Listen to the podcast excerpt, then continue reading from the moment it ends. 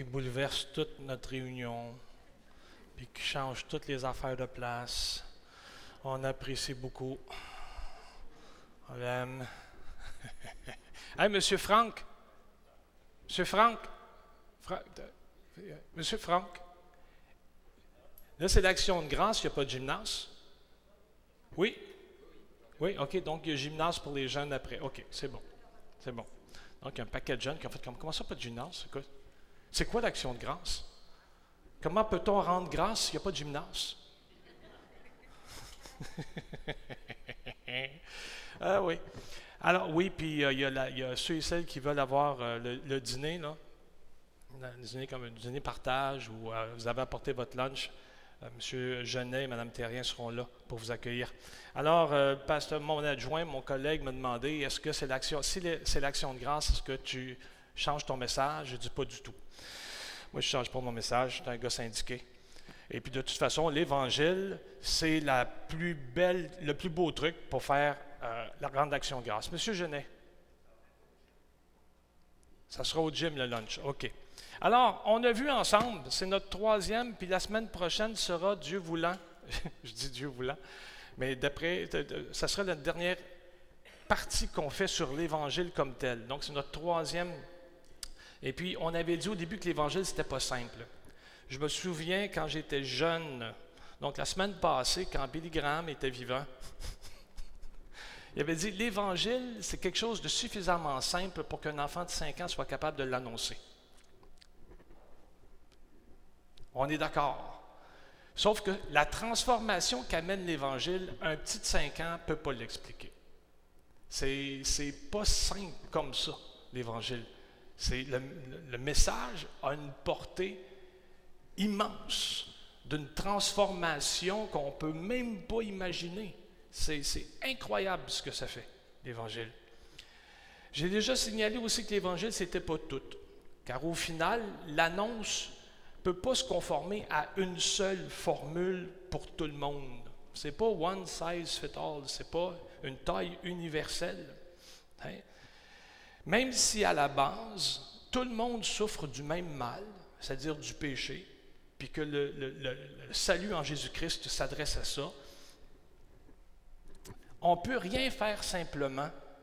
Puis quand on annonce l'Évangile, on ne peut pas faire court.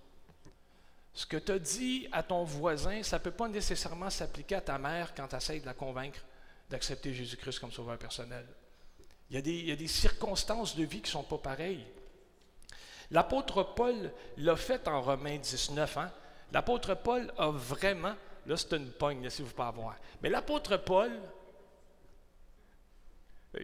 j'ai compté une joke, puis je dis, fiez-vous pas. Ah, c'est vraiment pas bon. Mais toujours l'apôtre Paul a réussi à faire ce cours. Il a réussi. Dans Romains 19, il dit Si avec ta bouche tu reconnais en Jésus le Seigneur, et si avec ton cœur tu crois que Dieu l'a réveillé d'entre les morts, tu seras sauvé. C'est clair. Il est quand même rendu au dixième chapitre avant d'arriver là. il, a pris neuf chapitres pour, avant d'aboutir là. Euh, il a fait simple, mais après dix chapitres. Après avoir expliqué que autant que tu sois grec, que tu sois juif, tu es fini. Tu as, beau chercher de midi à 14 heures, regarde, regarde pas. Ça, c'est simple, tu es fait. Hein? Puis après avoir expliqué tout ça, pourquoi ils sont pécheurs, ils arrivent avec ça. Il a quand même expliqué ça en deux chapitres. L'Évangile, ce n'est pas, comme je l'ai dit, une taille universelle. En Galates, premier chapitre, verset 8, l'apôtre Jean va condamner les gens qui annoncent un autre évangile que le sien. Hein? Il dit, même si nous-mêmes aussi, un ange du ciel, vous annonçait une bonne nouvelle différente de celle que vous nous avons annoncée, ben, qu'il soit maudit, qu'il soit anathème. Hein? Puis on s'entend, vous et moi, que l'apôtre Paul, c'était quelqu'un qui reconnaît la diversité. Là. Hein? Lui, il dit toujours, moi je suis, comme, un avorton, je suis comme celui qui ne faisait pas partie du groupe original, je suis, le toléré dans l'affaire. C'est, je suis comme, je me sens comme un cheveu sa soupe. Je me sens comme quelqu'un qui est lancé là, au milieu d'une œuvre qui est déjà en branle, puis contre laquelle, à ses premiers balbutiements, moi, je m'étais opposé. Mais, puis Dieu, il m'a pris, puis il m'a dit, vas-y. je me sens comme pas à ma place, jamais. Mais je sais qu'il m'a pris pour annoncer le même évangile qu'annonce Pierre, qu'annonce Jean, qu'annonce tous ceux, ceux qui m'ont précédé, là, ceux et celles qui m'ont précédé. Par contre, il dit, il ne faut pas annoncer autre chose, pas un autre message. Dans 1 Corinthiens 15, 11, il va prendre la peine de montrer que son évangile est le même que celui de Pierre, celui de Jean, celui des autres. Il dira, ainsi donc, que ce soit moi, que ce soit eux, voilà notre proclamation. Telle est la foi à laquelle vous êtes venus. Il sera impossible pour Paul de condamner un faux, évangile sans assumer un consensus. Paul ne peut pas dire ça, c'est pas vrai, alors qu'il y a déjà en arrière de lui une tradition de déjà formée, un message de déjà, comment dire donc, tout composé.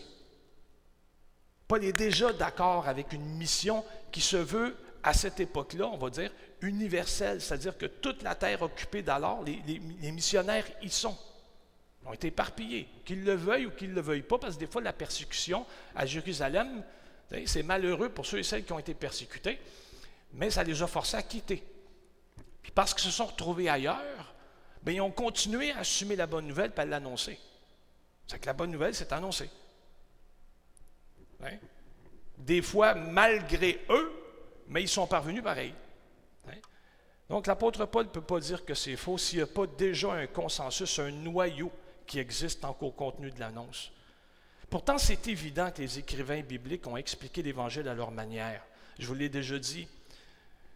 Une mission, douze manières de la faire.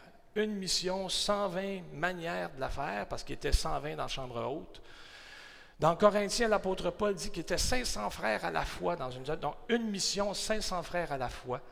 Puis aujourd'hui, une mission, puis je ne sais pas combien de millions de manières de la faire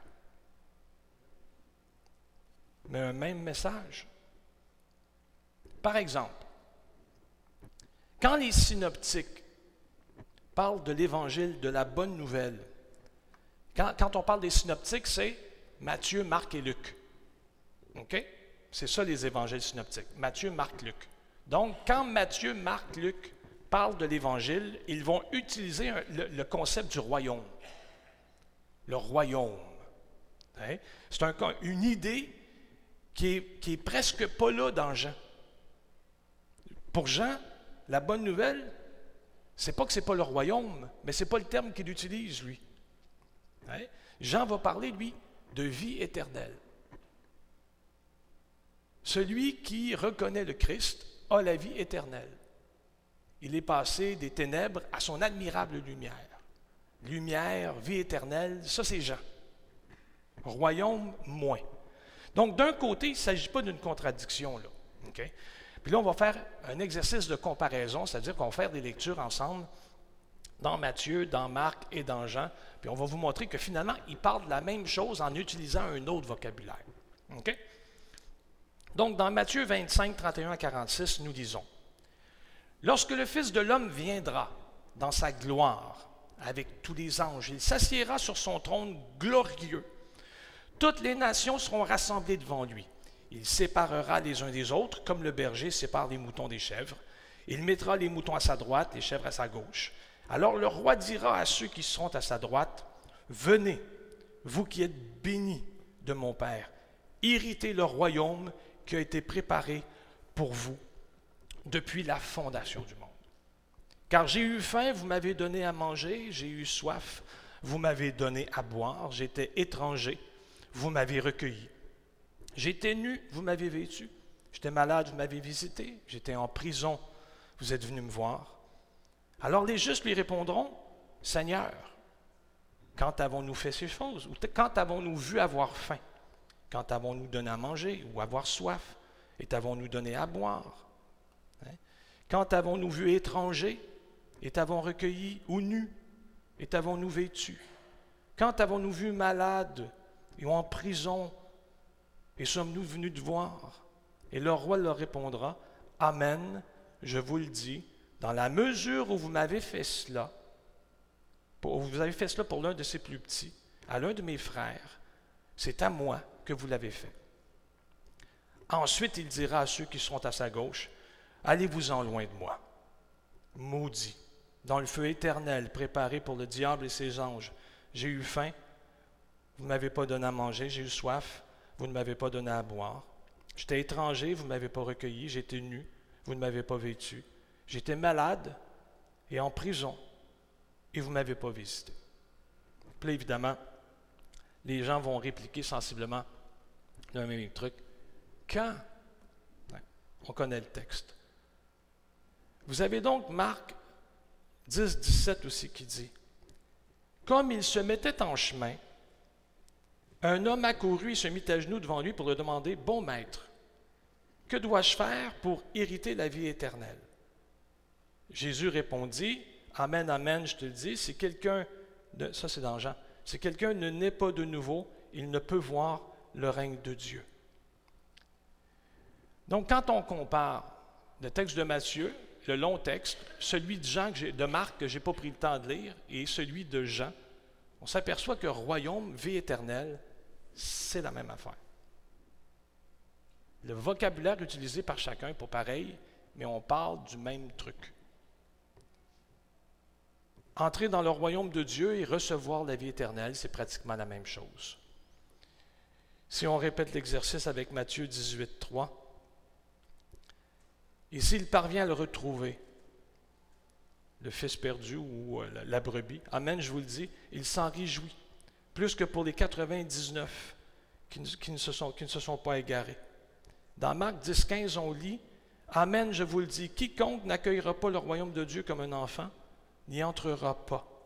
Il y a celui qui cherche, il y a celui qui accueille. Puis dans Jean 3, troisième chapitre, les versets 16 à 6, Jésus répondit, Amen, Amen, je te le dis, si quelqu'un ne naît pas de nouveau, il ne peut pas voir le règne de Dieu. Nicodème lui demanda, oui, mais comment un homme peut-il naître quand il est vieux? Peut-il entrer une seconde fois dans le ventre de sa mère pour naître? Et Jésus répondit, Amen, Amen, je te le dis. Si quelqu'un ne naît pas d'eau et d'esprit, il ne peut pas entrer dans le royaume de Dieu. Ce qui est de la chair est chair. Ce qui est né de l'esprit, c'est esprit. Là, c'est Jean qui parle de royaume. Même si ce n'est pas un thème dominant dans son évangile, il va utiliser le terme pareil. Tous ces textes-là montrent que la conversion, la nouvelle naissance, recevoir le royaume de Dieu comme des enfants, c'est pratiquement la même chose. On fait allusion à la même chose. Néanmoins, l'expression vie éternelle et royaume, ce n'est pas des synonymes. En ce sens que Matthieu, Marc, Luc vont utiliser le royaume souvent parce que ça pointe vers un futur.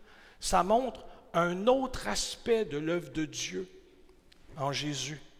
Puis Jean, lui, va plutôt placer l'accent sur l'individu, pas sur le futur, sur l'individu. Tu as la vie éternelle. Là, maintenant. Certains vont placer ça sur le demain, Jean l'emphase est sur le maintenant. Hein? Il prend la peine de montrer que le royaume, même s'il est dans le maintenant, ce n'est pas quelque chose de terrestre. Ce n'est pas un ordre sociopolitique. Hein? Dans Jean 18, 36, il dira Ma royauté, ce n'est pas de ce monde quand il parle à Pilate. Ma royauté n'est pas de ce monde. Si ma royauté était de ce monde, mes gens auraient combattu pour que je ne sois pas livré aux Juifs. On se serait battu pour moi. Alors, mon royaume n'est pas là, pas de ce monde, mais il est ici. D'un autre côté, quand les auteurs des Matthieu, Marc et Luc parlent du royaume, ils vont désigner une sorte de corporation externe. Ils vont exposer un comportement social qui est changé par le message. C'est-à-dire que quand tu es, es, en Dieu, par Jésus-Christ, tu n'es pas inquiète pour demain. Tu n'es pas inquiète pour demain. Quand tu es en Dieu par Jésus-Christ, tu peux pardonner. Tu peux faire le bien. Libérer des angoisses du passé ou du présent. Tu ne fais pas le bien pour gagner quelque chose. Tu fais le bien parce que tu as gagné quelque chose. Parce que c'est acquis. Parce que tu es dans une position de le faire. Même quand tu es pauvre.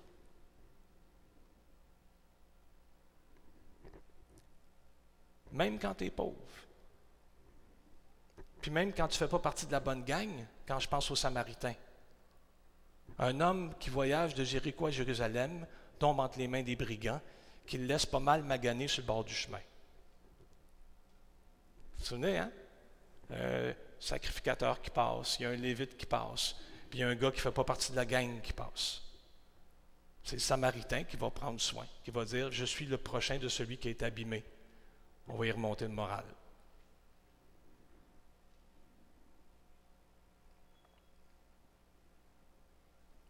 Le royaume de Dieu prend une forme corporative, c'est-à-dire c'est un mouvement qui rassemble des gens. C'est ça qu'on veut dire par corporatif. Puis il y a des profondes implications sur notre mode de vie. C'est ça ce qu'on va voir la semaine prochaine. L'Évangile transforme tout. Ta vie sexuelle, tes finances, ta vie de famille, ton job. L'Évangile transformant change tout. Ta manière de voir la vie, ta manière de voir l'autre, la façon dont les autres te perçoivent, ça aussi, ça change.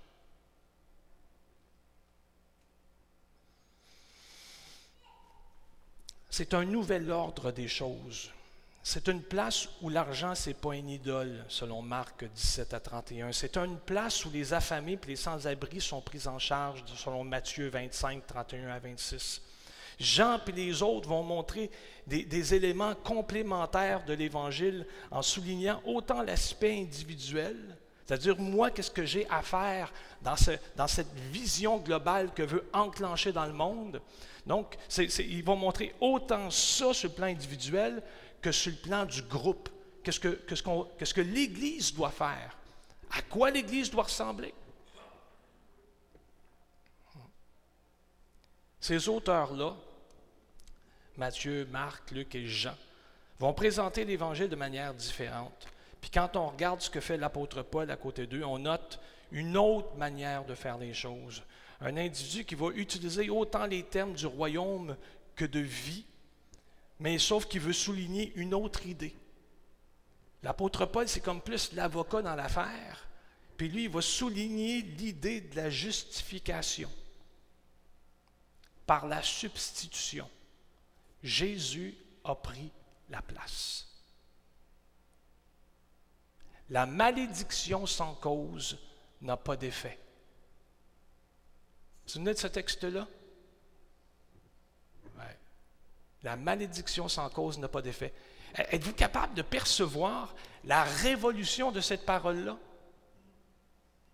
Quand je rendais visite à une dame la semaine dernière, je lui disais, parce qu'il est troublé par son passé, je lui disais, Martin Luther, vous vous souvenez de Martin Luther? Elle dit, ben oui, je connais Martin Luther. pas personnellement, mais je connais Martin Luther. Je dis, Martin Luther, il dit toujours que quand tu es à la maison puis que tu angoisses, puis que ça frappe à la porte, tu vas ouvrir, puis c'est le diable qui est là le diable dit, je veux parler au maître de la maison. Tourne-toi de bord et dit, Jésus, c'est pour toi. Parce que c'est lui le maître de la maison, c'est pas toi. C'est pas lui qui va répondre aux accusations du diable, c'est lui. La malédiction sans cause n'a pas d'effet. Tout ce que ton passé veut te reprocher, tout ce dont ton présent t'accuse, si tu trouves en Jésus-Christ, la malédiction prononcée n'a pas d'effet. N'a pas d'effet. Ma femme écoutait un prédicateur, elle a des drôles de goût. Mais elle écoutait un prédicateur sur, Internet. Euh, euh, mais le gars, il est bon, mais elle a des drôles de goût pareil. Hein? Le, le gars, expliquait, il dit J'ai une matinée glorieuse. Ça va bien dans mon bureau. Le soleil rentre, je sens l'esprit. L'esprit, gambade dans mon bureau, parce que pour lui, Saint-Esprit gambade. Je ne sais pas comment. quand, dans mon bureau. Puis soudainement, je reçois un téléphone. Puis sur le téléphone, le gars, il dit Allô, je suis un prêtre satanique.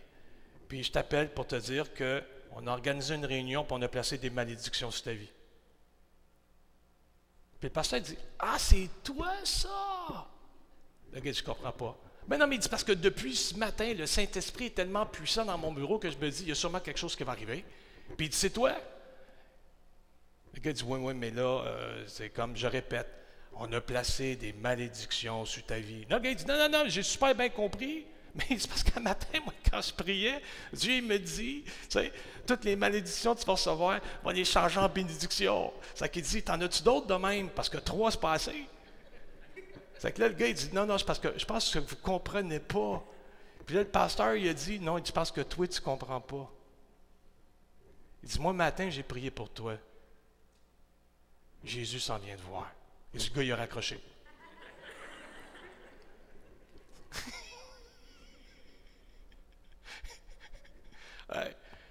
Il dit quelques mois après, je reçois un téléphone. Le gars, il dit Est-ce que tu te souviens de moi? Le gars, il dit Non. Le gars, il dit Non, mais c'est moi le satanique qui t'avait lancé avant. Il dit Ouais.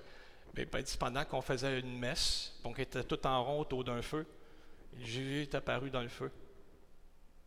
Il dit Il nous a tous regardés, chacun après l'autre. Puis quand il m'a regardé, il y a plein de démons qui sont sortis de moi. Il est sorti du feu, il m'a touché, il était baptisé du Saint-Esprit. Je vous dis qu'elle a des drôles de goût. Je vous dis qu'elle a des drôles de goût.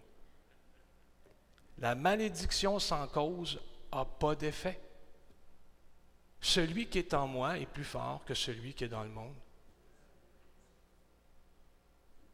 Je peux tout par celui qui me fortifie. Oui, l'apôtre Paul. C'est toujours la bonne nouvelle. C'est lui qui souligne l'idée de la justification. Pour lui, la Cour de justice va prendre beaucoup de place dans son discours. Jésus prend sur lui la malédiction de la loi, le châtiment légal pour le péché, de sorte que moi, je reçois la bénédiction de son obéissance. C'est ça qui se passe.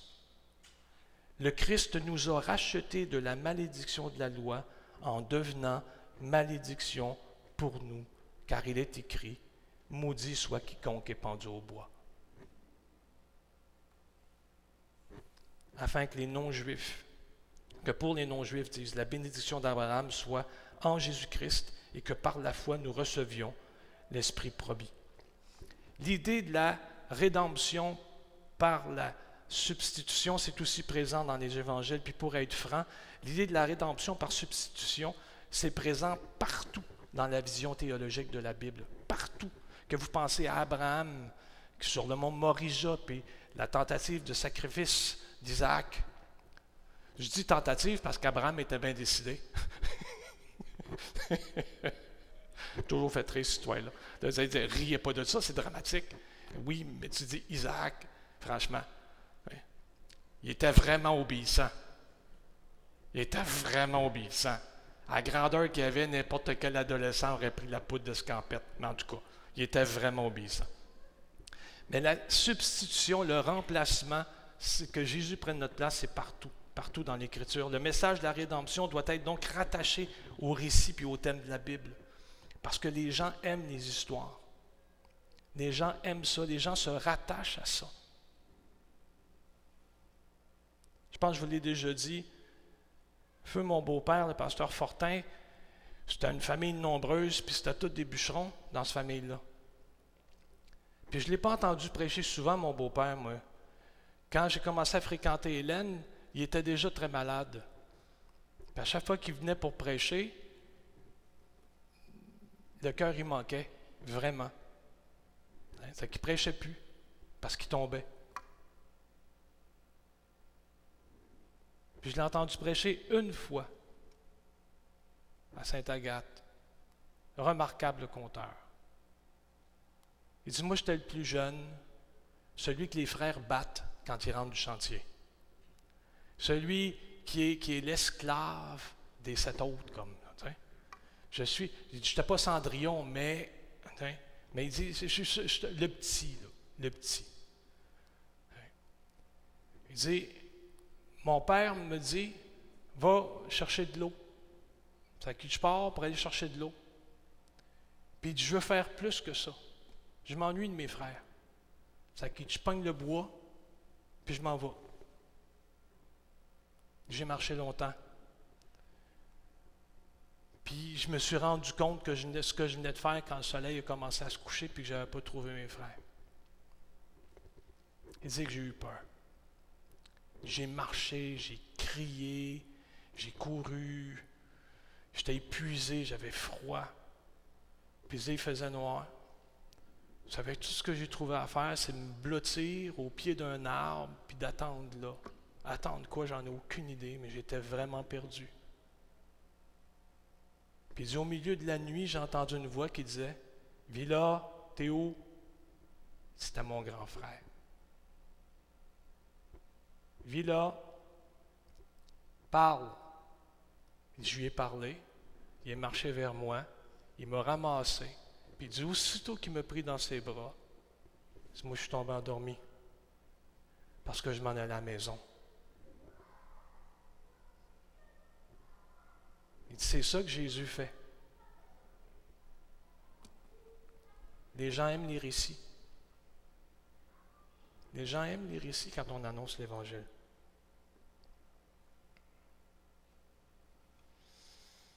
En fouillant au travers l'histoire de la Bible, en fouillant au travers le temps de la Bible, on découvre les récits de rédemption par substitution. Puis même dans nos, dans nos discours à nous, dans notre vie à nous, dans notre histoire à nous, il y a des histoires qui servent à expliquer la rédemption par la substitution.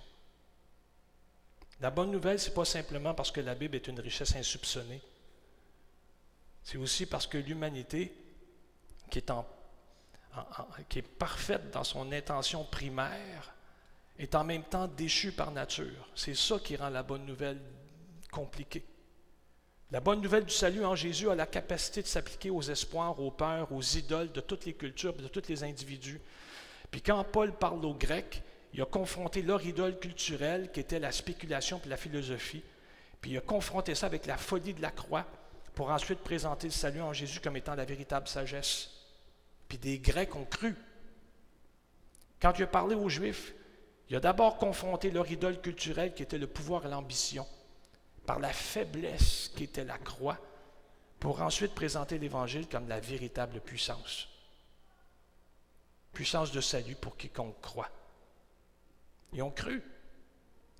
J'achève. Dans Acte 13, Paul parle aux Juifs puis aux gentils qui sont des craignants de Dieu. Dans Acte 14, Paul va parler à des païens qui sont sans éducation. Dans Acte 17, Paul va résumer un sermon, ou en tout cas l'auteur résume un sermon de l'apôtre Paul pour les philosophes et les païens qui, eux, sont éduqués. Paul a parlé à tout le monde, souvent de multiples façons, pour en amener, si possible, le plus grand nombre au Seigneur. C'est le pasteur Timothy Keller qui rappelle que l'Évangile est un message singulier, mais pas simple. Si on veut que le message soit transformateur pour nos contemporains, il faut l'adapter. Il faut adapter ce message-là. Il faut, rendre les histoires bibliques vivantes, mais pertinentes pour ce qu'ils vivent là. Puis après ça, laisser l'Esprit convaincre de péché, de justice et de jugement. C'est lui qui fait ça. Amen.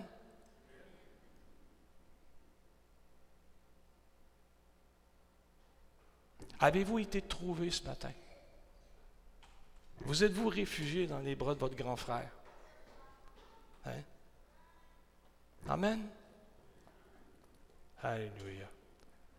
Alors, Pasteur Mathieu, je vous cède la place pour nous donner l'occasion de rendre grâce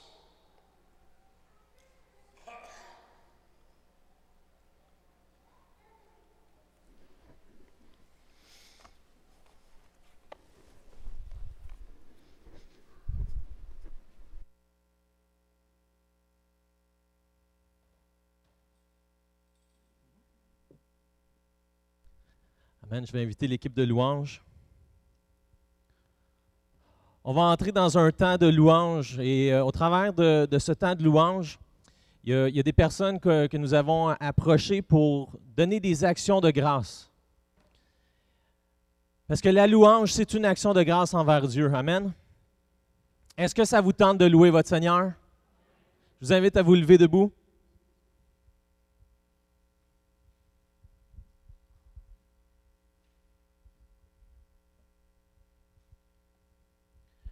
Je vous encourage ce matin, peu importe ce que vous vivez,